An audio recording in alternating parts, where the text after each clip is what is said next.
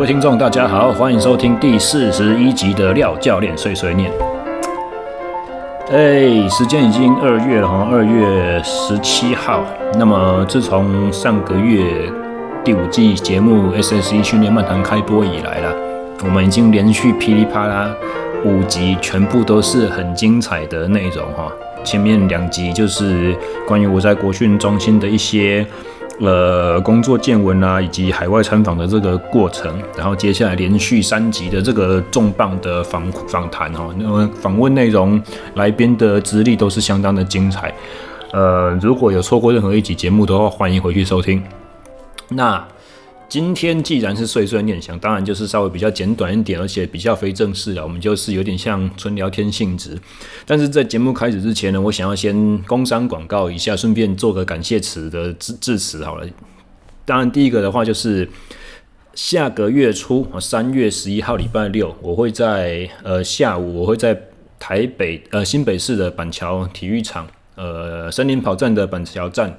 进行一个课程，它是一个属于比较操作性质的团课，专门 for 呃越野跑者的下肢肌耐力训练。那虽然课程是名称叫做给越野跑者，但是相信许多对于呃小腿啦、脚踝啦、脚底板有经常的慢性的一些旧伤的一些路跑的爱好朋友们呢。如果你来参加一这一堂课程的话，应该也会有相当大的收获。课程主轴会是在于一些，就是嗯，我的发想是，以往我们在健身房里面针对一些下肢的功能性的这个失能，呃，都会做很多的这个叫做检测和矫正。但是对于没有办法来付得起这种一对一教练课价码的跑友们呢，他其实有没有办法去可以想办法设计出出一套，就是。我这一套六七个动作撒下去，第一个你大致上都做得起来，然后第二个就是不会需要依赖到健身房使用器材，然后第三个就是说，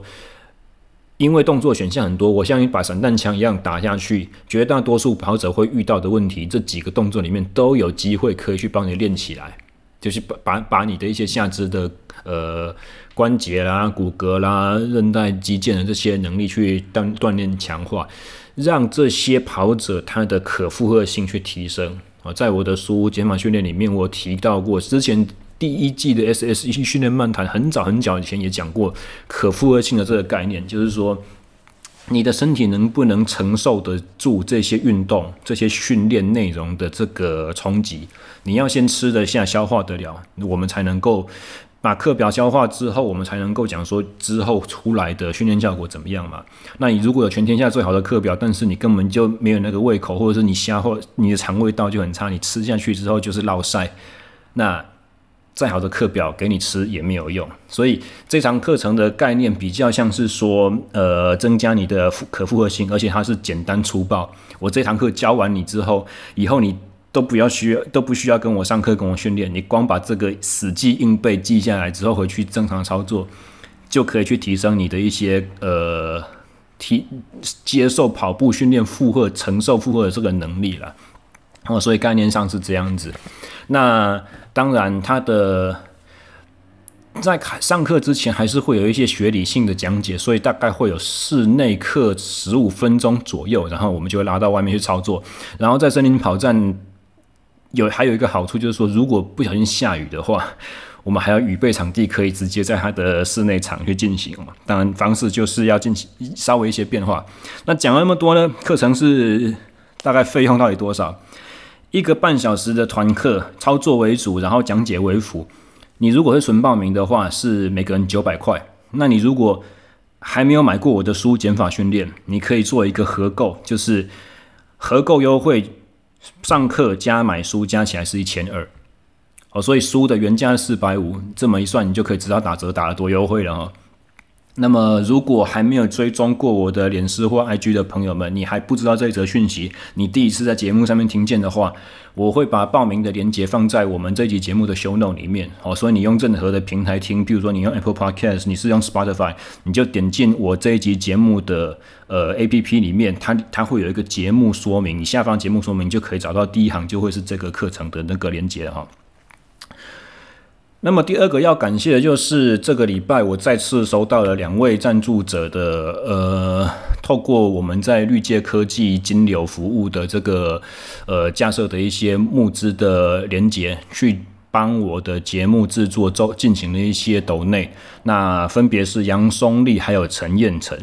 非常的感谢你们这两位。那而且比较特别的是，其中一位杨松利的话呢，他还提供了我这一期节目其中一个话题。这个师生真的是一个很聪明的方法，所以以后你们要点播要问问题的话，也是可以用这种方式的，我不反对。虽然一直以来我都有开一些所谓的 Q&A 的内容，我会在 IG 上面征问题，或者是我会收集一些脸书上面大家呃这一段时间问我的一些东西作为节目题材。可是如果大家觉得说，诶，这集节目就是很值得你们去支持的话，不管是按月的付款，不管是四十块、一百块的小额，还是一口气的超级超值大礼包，我都会非常的感谢哦，因为就是代表说我们制作的品质、我们的用心有被大家去看见。那有你们的金源上面的帮助的话呢，也可以帮助之后我们做出更多更好的优质的呃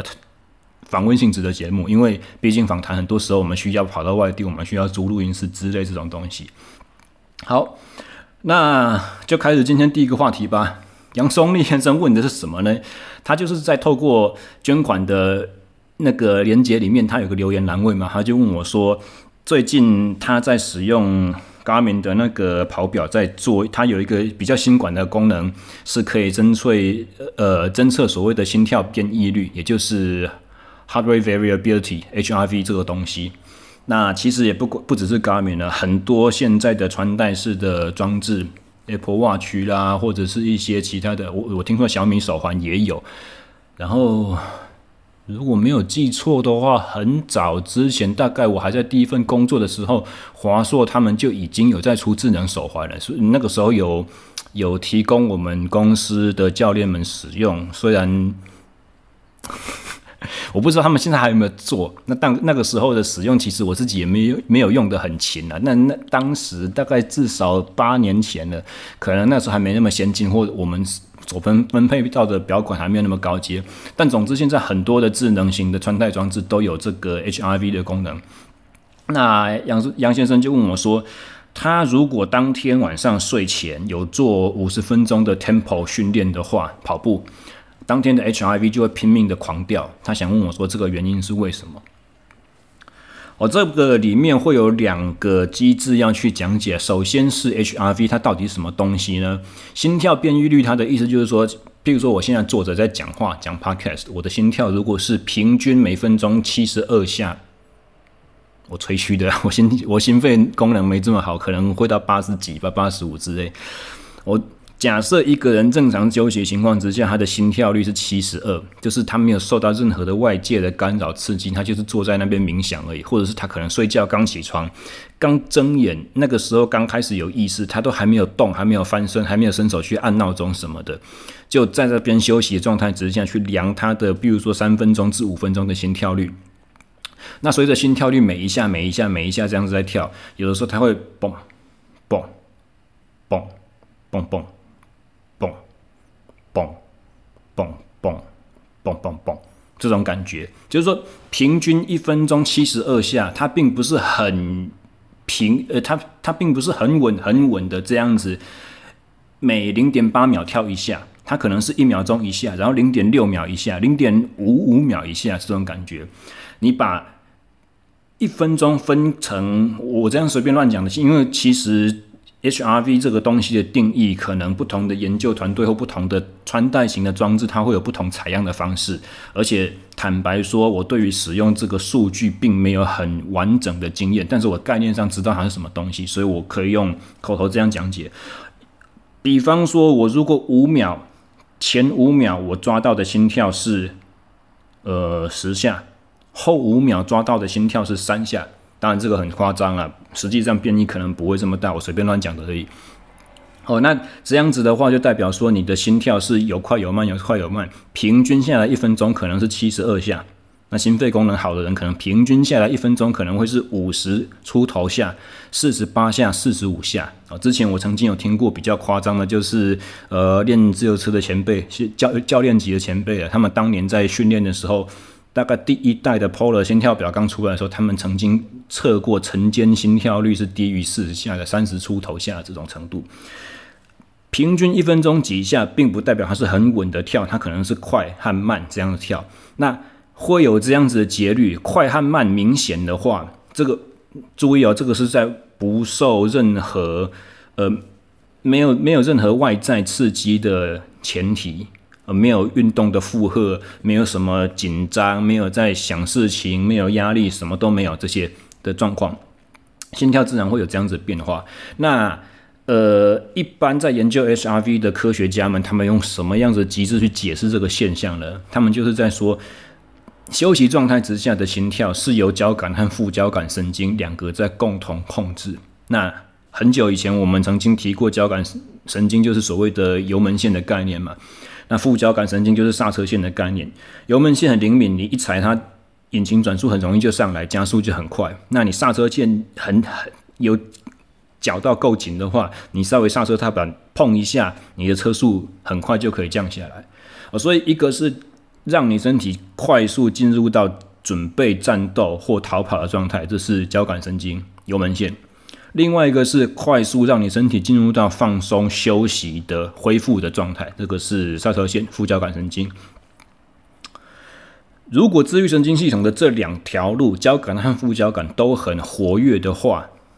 那心跳变异率就会高。我记得那个讲法的概念是说，因为两个都很灵敏，所以两条神经稍微被启动一下的时候，比如说我交感突然不知道为什么被什么原因启动一下，你心跳瞬间就会快一点点。那你副交感神经也很灵敏的话，你稍微它被触动一下，它心跳就会慢下来，忽忽然间就慢得很明显这样子。那概念是这样啊，我其实没有办法完全的理解说为什么休息状态下的时候，交感和副交感会这样，呃呃呃，你你给一些讯号，我给一些讯号，但理论概念是这样子。那用这个概念去解释说，为什么 tempo 训练过后 HRV 会降低呢？刚讲这个话题有两个重点嘛，第一个是 HRV 的解释，第二个是 tempo，所谓的 tempo 到底是什么东西？哦，那我之前在不同的单位去讲课、去教耐力体能训练的时候，我讲到说，一般来讲，运动强度我们如果可以从低、中、高这种很粗略的三分法去下手的话，低强度就是你在持续一段时间训练的时候，你可以聊天、讲话，你可以唱歌，你可以吹口哨，你是很轻松的状态。一到十分的辛苦程度，你可能四分，顶多到五分，这个叫做低强度训练嘛。那低强度的话，它可以促进很多好的机转，它不会累积过多的疲劳。那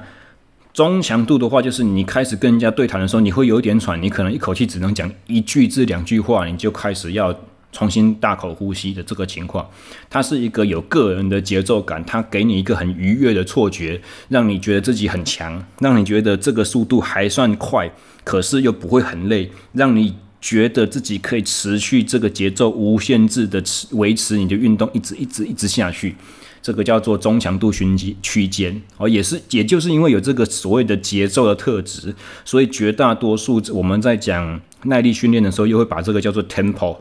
你的 tempo 区间，你个人节奏区间这样子的概念。那么高强度区间的话，就是很紧很累嘛，你没办法持续很久，大概一两分钟，顶多五分钟，这种全力 out 这种叫做高强度训练。哦，这个是三分法。那比较细一点的耐力区间的分法，可能会有五区间或者是七个区间的分法。五区到七区的分法都很类似，你的 tempo 大概就是第四区 zone four 的这个感觉啦，zone three zone four 这种概念。呃，所以它是一个不高不低，感觉上很舒服，很适合你，你会觉得自己很适合在这个地方堆大量的训练的呃这个练法。那以耐力型的。耐力形态的运动项目和竞赛项目来说的话呢，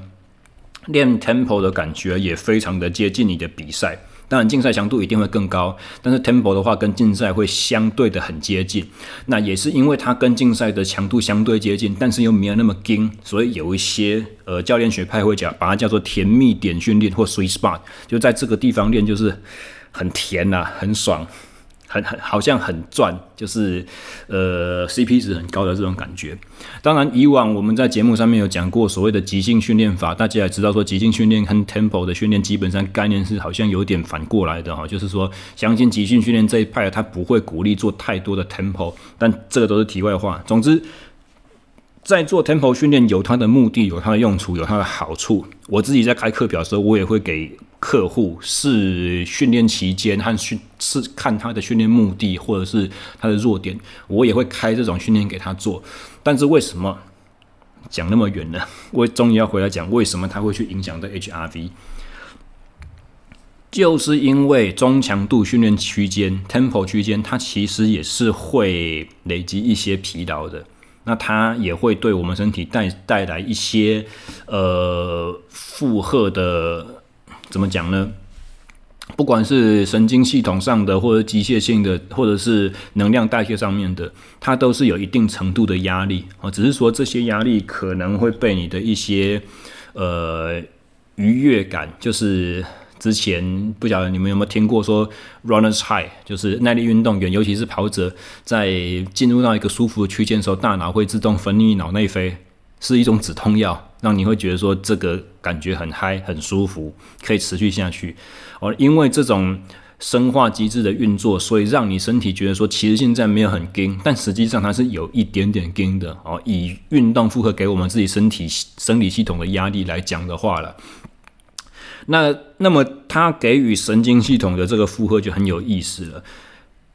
中强度训练，因为它还是有一点强度的存在，所以它无形中会带对我们的中枢神经系统有一点点的消耗，呃，有一点点的耗损，对自律神经系统也会有一点点的耗损。那其实以前我们曾经约略的提过，疲劳有一部分曾经成因是在神经系统上面的。那中枢神经的疲劳我们提过，现在在讲的这个是自律神自律神经系统的疲劳，也就是说，如果你的训练模式会让你的不管是交感神经也好，副交感神经也好，都是有一点疲劳的状态，也就是说，你油门线和刹车线有一点点松掉了。好，那尽管五十分钟的 tempo 可能你会觉得说还 OK，没有说很硬，我做得完。一个礼拜搞不好可以做三四次，你你要我一个礼拜练七天，你可能也都还可以的这种程度。然后练完之后，可能安静心跳也只升升高。如果你体能真的很好的话，哦，休息时态休息状态的安静心跳可能只只会提升三下五下，甚至几乎完全没有。那你看我的心跳一样是七十二 BPM 之类的，或者是原本是七六十八，现在增加到七十二、七十三，你可能会觉得说，诶，我状况应该还好吧，还没有疲劳到那个程度。可是 HRV 却降低了，也就是说，以极短时间，譬如说五秒、五秒这种区间来看的话，你的心跳加速和减速、加速和减速这种灵敏度下降很多，它就是变成很平稳的嘣嘣嘣嘣嘣。嘣，这样子跳，它就没有嘣，嘣，嘣嘣嘣嘣嘣嘣这种变化性，所以可以理解到我在说什么吗？哦，也就是因为 HRV 的这个理论，他们背后所提出的呃解释是交感和副交感神经，所以 HRV 高或低就会把被大家拿来当做是一个疲劳的指标。哦，就是一样心安静心跳还没有明显变化的时候，我们光从观察你的心跳率变异性，我们就可以先推测你是不是有疲劳的累积。哦，所以概念上其实 HRV 越低的话是越差的，越高的话是越好。但当然这是非常个人化的事情，你没有办法说 HRV 某数字以上一定是好的，某数字以下一定是差的。这其实跟心跳率区间也很类似，和或者是最大心跳，呃，十八岁的年轻人就一定最大心跳一定要两百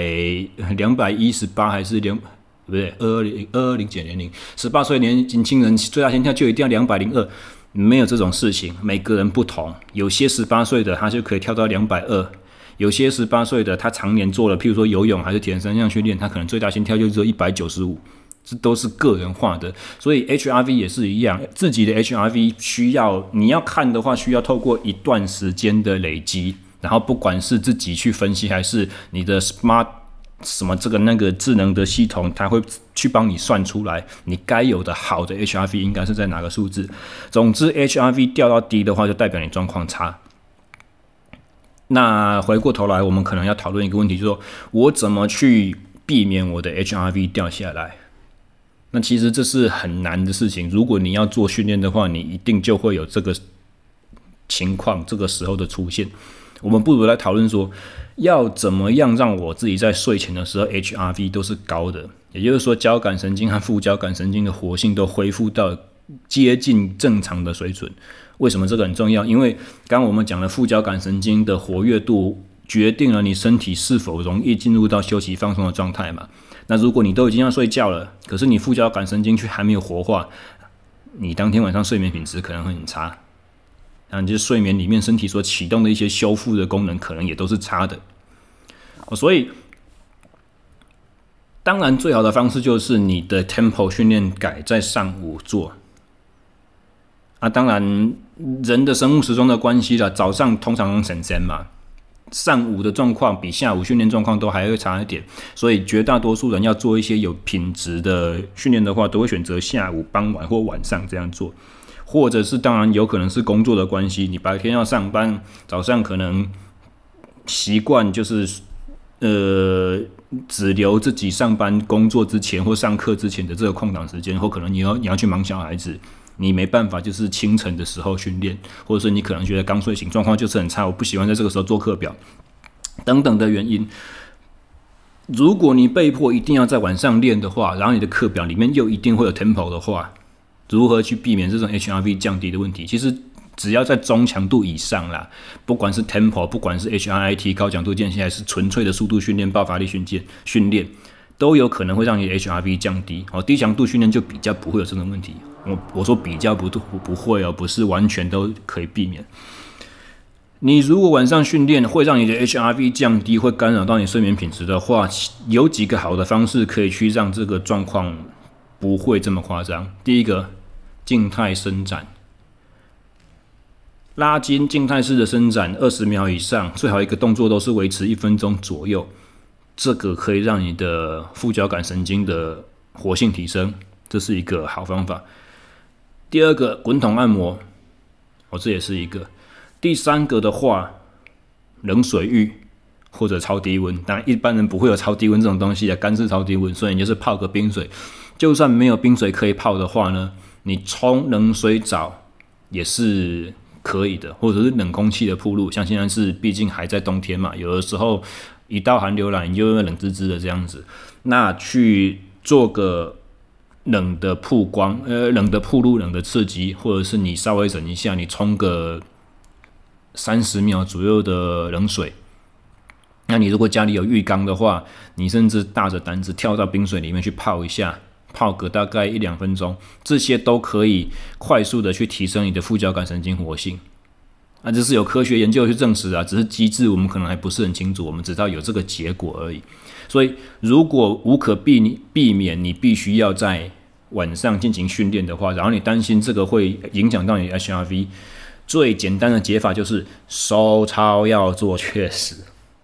像我们刚刚所讲的静态伸展啦、滚筒按摩啦、泡冰水，这些都是收操的方式。当然，前面两个最方最方便嘛。还有第三个是什么？如果你的耐力真的很好的话，耐力体能真的很好的话，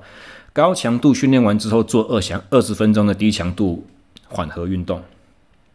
低强度心肺耐力也可以去把副交感神经的活性提升，让你帮助快速进入恢复放松的状态。哦，最近几年经常可以看到环法、环西、环意大利这种三大赛，一百八十几公里哦，山顶终点冲刺终点的这种。都已经厮杀一整天了，结果选手回到对车旁边，第一件事情是脚踏车架训练台上去骑，去缓和骑。然后一些老派的职业选手，譬如说 Lance Armstrong 啦、George i n c a p i 啊，他们都会说：“你们在干什么？都已经累了一整天了，还不赶快去冲澡啊？赶快去吃东西？人骑什么滚筒？骑什么训练台？”可是这个是其实是有用意的啊，就是来自于 HRV 的这些训练啊，啊，这这些研究。然后啦，接下来的第二个话题就是第二个和第三个话题，其实都是我在第五季训练漫谈开播之前所发生的事情啊。因为那个时候我在做一些工作上的交接嘛，我希望能够，而而且还有就是澳洲 A AIS 参访那个行程，其实忙到整个快翻掉，所以我很期待，很期待第四季的训练漫谈做完之后要休息一阵子。那刚好这两件新闻事件呢，都是在我休息的时候发生，所以当时并没有去，并没有节目的机会可以去谈到，那都都是一些有时事性质的东西。不过我觉得现在来聊也算还不错啦。第一个帮大家重新温习嘛，然后第二个就是我还是很想要把我的意见讲出来。OK，好，第一个的话是一个叫做 Liver King 的呃 IG 网红，他是这。一年半两年左右，国外爆红的一个家伙，那他的 po 文风格都是很很原始、很野蛮。他喜欢不穿上衣，然后这个家伙超壮的，他晒太阳晒到整个皮肤古铜色，不是古铜色而已，还里古铜底下可能还发泛红。然后大胡子啊，动不动就戴个棒球帽反戴。然后他最喜欢，他最为人所知的做法就是他都喜欢吃生肉，生的肝脏。所以他叫做 Liver King，就是肝王，翻译成中文就是这样子。那当然，这个家伙的话，他所推崇原始的生活形态都是一，然后可能他会把他他的健康生活准则，包含训练啊，包含他的饮食啊，包含一些冥想啊、晒日光这些东西，讲成好像是九条我们原始祖先的这种生活戒律还是什么鬼的哦，然后。总之就是一个影响力非常大的这个网红就对了。那一直以来他都宣称说他是他是自然的，他是 natural，他是自己干净练出来，他没有吃禁药，然后练得那么壮。当然，其实我们也知道说网红的操作就是什么嘛，前期开始经营自己的个人形象和品牌，后期就是要开始卖东西了啦。因为拜托。卖东西最赚，你以为谁像我这种笨蛋一样上教练课一堂一堂这样子哦？苦力的钱当然是要卖产品，零售业是最赚钱的。那 Liver King 在讲说哦，你吃呃动物的内脏可以获得很多重要的这种稀有的元素啦、营养素啦、好的脂肪啦、什么高高优质的蛋白来源。那你如果不敢吃肝脏的话，没关系，你可以来买我这一罐有。牛啦、羊啦、猪啦、肝脏所提炼出来这种食品增补剂是卖这个东西啦。那当然是，这个有没有根据？有啊，当然是有啊。那吃动物的内脏有没有潜在有好的方帮助？确实，确实不错啊。很多人都这样子提倡啊。那。优点当然是包含可以，你可以获取一些脂溶性的这个维生素，这个是呃不容易从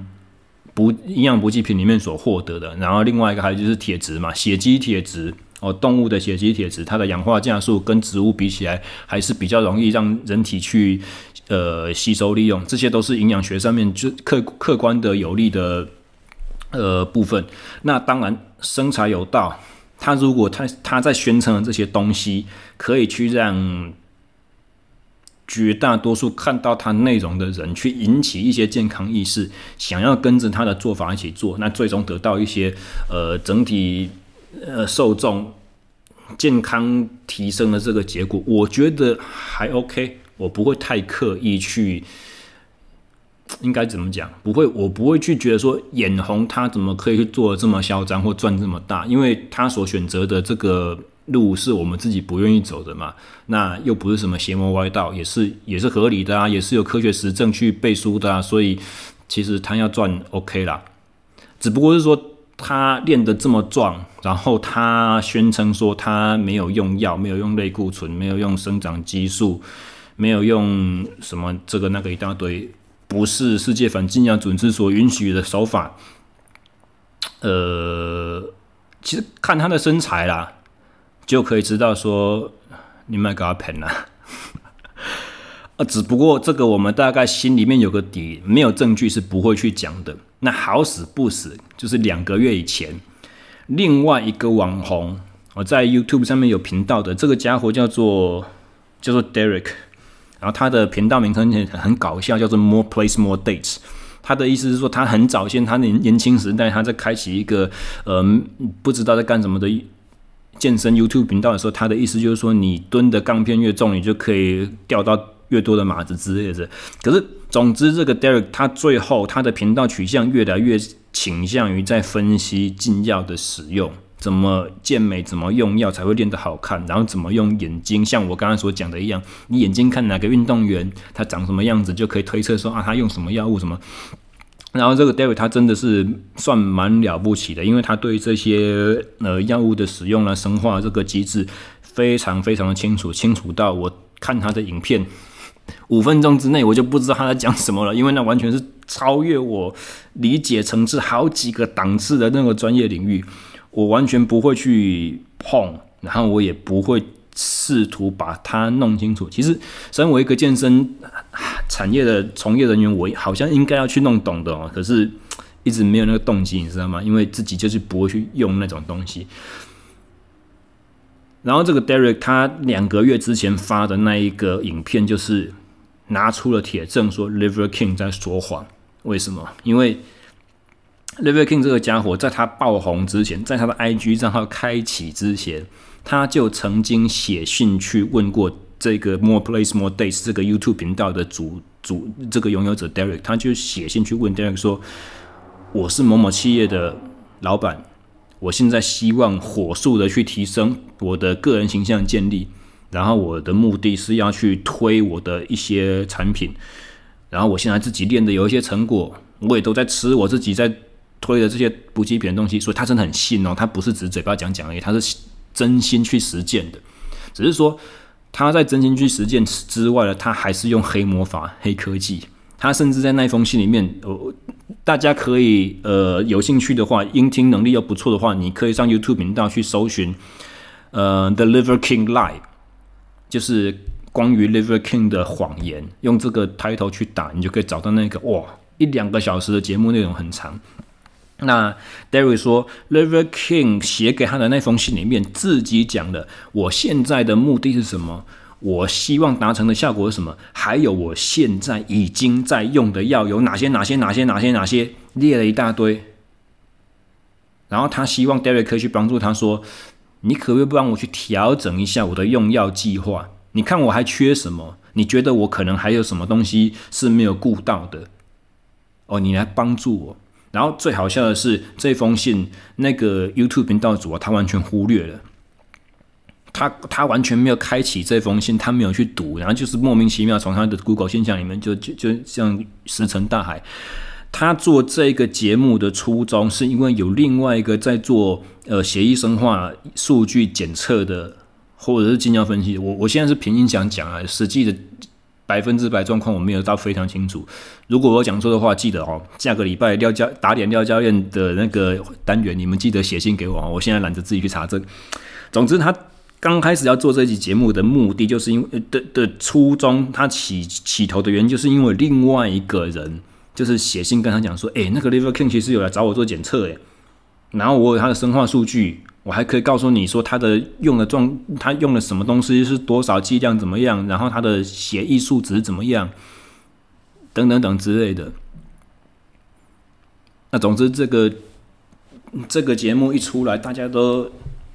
大概知道的人就会指责他说：“啊，你看我本来就知道你这个家伙不干净，那么撒谎，然后那么假清高，卖东西就算了，还说什么你不是靠这个东西赚钱，你刚开始的时候就已经很富有了，你是要把知识去共享都给所有这个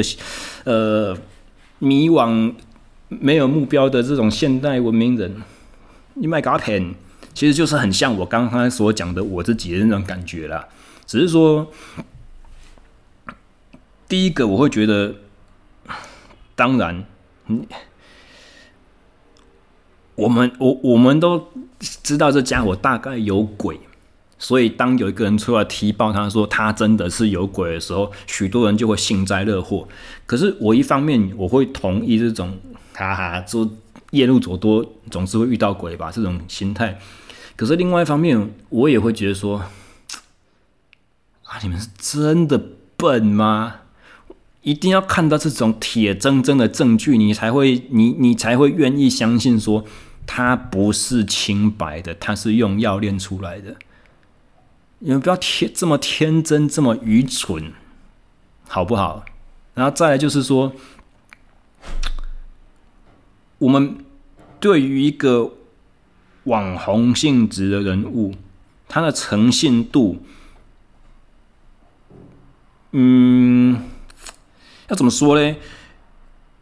因为做一些事情，他毕竟有背后的动机，比较明智的，你看见他的成品。你看见他推出的这些呃门面，你应该就会去思考他背后的动机。他一定是金钱上面的目的，十之八九都是金钱上的目的啊，不能讲一定是。所以当这种消息爆出来之后，我只能说我会看了，觉得说，嗯，真的是相当的凑巧，你怎么这么衰，会被人家抓到小辫子？但是另外一方面，我一点都不意外。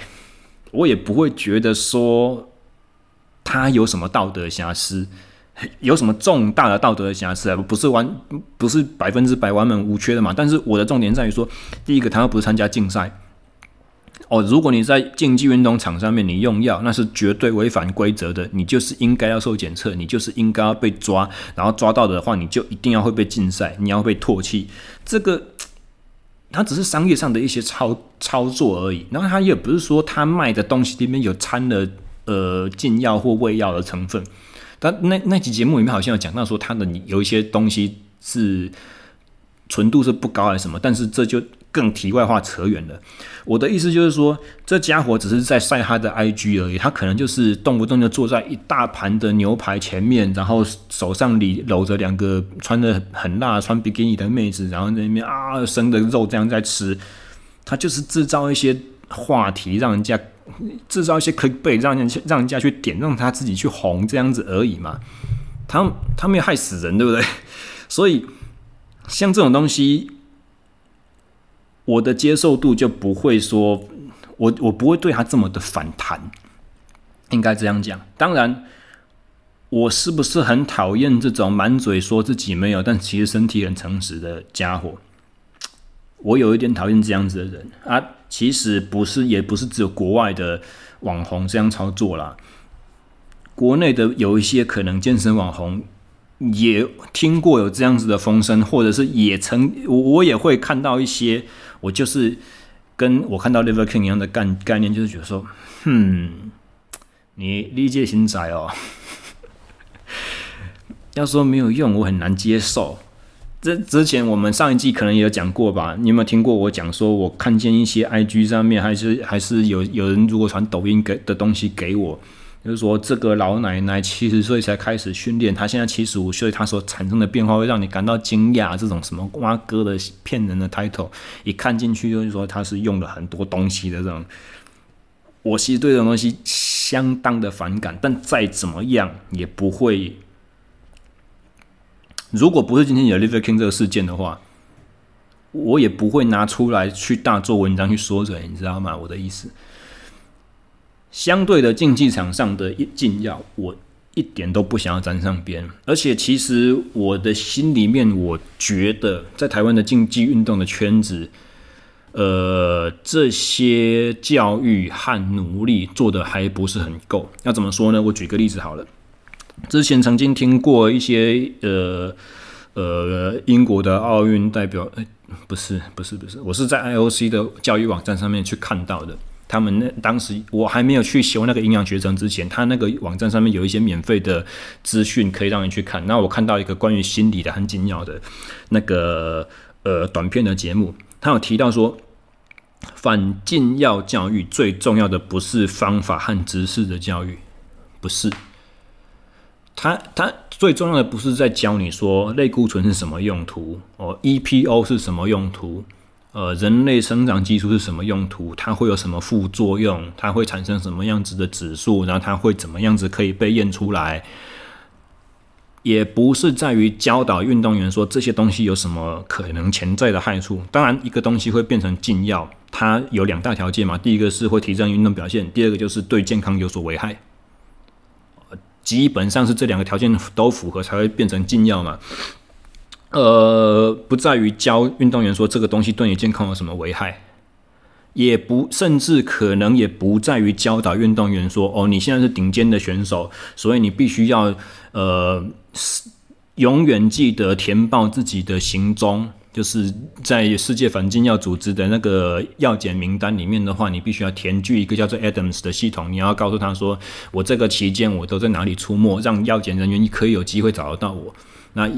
或者是说教这些运动员说，你在碰到药检人员的时候，你应该要有什么作为？哈，你你可以对他们做什么？你不可以对他们做什么？你可以要求什么？不可以要求他什么？譬如说，可以要求药检人员出示身份证明嘛？我要知道你不是呃。意图不轨的单单位派过来的人来窃取我的一些什么资讯，来分析我的一些机密的身体数据。你可以看他的 ID，然后你也可以要求说，他检测的过程所有东西你都要签名的，你都要视觉确认，你要确定自己的检体可以不会被调包等等这些东西，这个都是方法上和知识上的教育。我印象很深刻，那个那一个单元在讲说。你的反禁药教育必须要从情境上，必须要从情境模拟上面去做。你必须要从道德的这个观点先做起。什么意思？就像是以前我们念书，我们每次都会考模拟考，模拟考是对于真正大考最好的准备。反禁药教育也是一样。我曾经以前在带西中高中的自由车队的时候，我我有一阵子去帮他们的教练代理他的职务。那一个大的比赛结束了之后，大家轻松一阵子，我我帮他们上室内课，我就做过一次这样子的反禁药教育。我给他们看的是呃 Brian Fogel 的做的纪录片《Icarus》，好，非常推荐大家去看这一部影片。伊卡洛斯是。古希腊神话里面一个用用蜡做翅膀的男人，他他用蜂蜡做了翅膀，然后飞上天，然后飞得太靠近太阳，翅膀就融化，他就摔到海里面摔死了。这个故事的隐喻是，人运动员就是那个 Icarus，使用了禁药就是用蜡去做了翅膀。你希望自己更好。可是你用了不好的方法，然后你太过于热切的去追求你的目标，飞得太靠近太阳，最后带来自我毁灭性的收场。那那一部纪录片，我必须讲，你们真的一定要看，太精彩，太好看了。刚开始拍摄的初衷和最后结局的发展完完全全不一样，那个扯到你会觉得说，就算是。惊悚片的编剧都不可能写出这么扯的剧本，可是它又是百分之百真实的东西哦。仅止于此，我不要剧透，你们一定要去看，Netflix 上面有。那那一次的反禁药教育，我就是给了这些高中的小朋友看了《Icarus》这部反禁纪录片，然后结束之后，我有跟他们说：好，现在大家对于这些东西有个基本认识了嘛，对不对？可是，如果你们将来哈，譬如说哪一哪一次有全中运选拔之前，廖教练告诉你说有一个补给品很有效，你要不要试试看？比赛前一天的时候，还是如我如果今天跟你讲说，哎，你很崇拜那个学长有没有？哪哪一个县市哪个队的啊？我知道他们有在吃 EPO，哎，你心里面怎么想？还是我今天呃感冒了，重大比赛的之前感冒，有人告诉我说什么中药很有用，哦，这个药我从日本带回来的很神奇，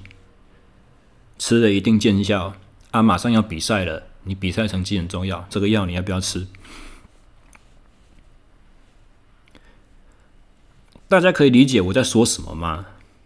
就是这个，就是反禁药教育真正的模拟考。你要给他们去做一些情境上面的搭配。我们当然都可以看着这些过往作弊的运动员的这些纪录片，看看谁是谁在造神啊？这个在讲阿姆斯壮的故事，或者是看伊卡洛斯，我们都可以指着说啊，怎么可能这么扯？这些人道德底线都有问题，这个我们没有想清楚，他们为什么可以做出这么不公平的事情？可是那个都是在一个很呃很天真的角度去看事情。你不是当事人，你没有被丢在那个情境里面过，你怎么知道你如果哪一天碰到了，你会怎么反应？所以我也很鼓励，就是说，如果各位是教练，你是在带基层训练队伍的话，运动队伍的话。请你们的反禁药教育一定要加入这一个情境模拟的环节，并且你要斩钉斩钉截铁的告诉你的运动员说：如果我刚才在模拟问你这些问题，你有任何一丝一毫的迟疑的话，一定要马上重新检讨自己的想法、自己的作为。那如果你得出来的答案是我怎么样做是 OK 的。那教练现在又劝你不要走运动这条路，对你没有好处。不管你以后再怎么练出好的成绩都一样，因为你的出发点就是不纯正的，就是不对的。这不代表你之后一定会犯错，或者是等等等等等等。但这是一条不应该走的路。哦，所以讲了那么多，我就是在说，呃，竞技运动。它是一个有规矩，它是必须讲究公平的。当然，你想要获胜，你很多时候你就会想要用尽全天下一切的方法。那当这些方法慢慢的进入到一些灰色地带的时候，你可能会开始试着说服自己。但是，当你要说服自己的时候，必须很明显的知道法律和竞赛规章的底线在哪边。如果你经常觉经常习惯了这样子说服自己的做法的话，接下来你可能就是会在竞赛的规则上面去钻漏洞，你可能就是在给自己找开脱的机会，你可能就是你找方法的方式就是不是在于追求更好的训练或更加的心智的强化，而是你在想我怎么样作弊可以欺骗过那些在当警察的人。这就很不得当，很不得体，所以一定要在基层的时候就把这个根斩断。我们不能训练出一大堆非常天真、对这种事情毫无想法的选手。那将来他真的呃成绩很强的时候，进到了国家训练中心了，进入到国家队了，哦开始进入到那个 Adams 名单的时候，才被世界反禁药组织的禁药检查员抽出来，那个都太晚了啊！所以大家可以理解这一段的。用意是什么吗？就是再次强调，那种网络上面做生意的哈，其实君子爱财，取之有道了啊。所谓的“有道”这两个字，随便你们个人自由心证去解释，我其实不用太执着，也我我也就觉得很懒得管太多，它没有真的那么重要。可是。借着这个话题，我们来开启一个引子。我我可能多讨论一下，就是所谓的禁药是怎么的一回事，以及它对于光健身、健美或者是竞技运动所代表的意义。哦，是在这边。哎呦，快一个小时了呢。好吧，那这个礼拜的。内容就先到这里哈。原本我还准备另外两个话题啦，但是不行，我一定至少要再讲一个，因为这样子我的 我的节目标题才会好看。我们来谈一下那个呃 T One 直男联盟的这个消息哈，就是今年前不久，今年去年去年年底的时候，他们呃签约了一个是。新竹工程师吗？还是桃园？是没有哪一个队 签了退役的 NBA 球星魔兽 Dwayne Howard 来台湾打球？然后，因为他就是一个呃，你大家听我讲这件事情有多生疏，你就可以知道我对篮球是多么的不熟悉。总之，我还是知道他是一个退役退役的 NBA 球星。然后他来了台湾之后，就是引起一大堆旋风，一一个狂潮嘛。然后大家都是为了看着他打球，然后瞬间 T1 就是有了很高的票房。啊，对于篮球职篮发展比较有一些概念的人，应该晓得说，先前就是 P League 先起来嘛，然后那个篮球协会那个原本叫做 SBL 的，然后才跟开始跟着振作，然后也推出了 T1 这个职业联盟，那两个在那边较劲，那大家就会觉得，大家就会说，啊，你这个就原本不思长进的啦，看见人家做的有声有色，你才出来要分一杯羹啦、剪尾刀啦什么之类的，所以就很看不起很看不起 T one 这个联盟。但其实我觉得说，至少在于签下大咖球星，然后借由这个球星的影响力、吸引力、号召力，去制造出一个商业化的效益，卖票做到票房，然后让全台湾的人都不管是球迷不球迷，有没有在关心篮球，像我一样完全不关心篮球的，我也一天到晚可以被这个新闻轰炸，它一定是一个好的事情。所以当某单位做了一个出了一招好棋之后，我觉得我们可以去当一个好的观众，去为他鼓掌，而必须不需要在那边酸溜溜的，因为我们的领地意识而不足主义，就是我喜欢 P. League，所以我就一定要批评 T One 什么的。我是觉得没有必要。而再怎么讲，他就是为了台湾的运动努力，而且职业运动哦，职业运动这东西在台湾多缺，你知道吗？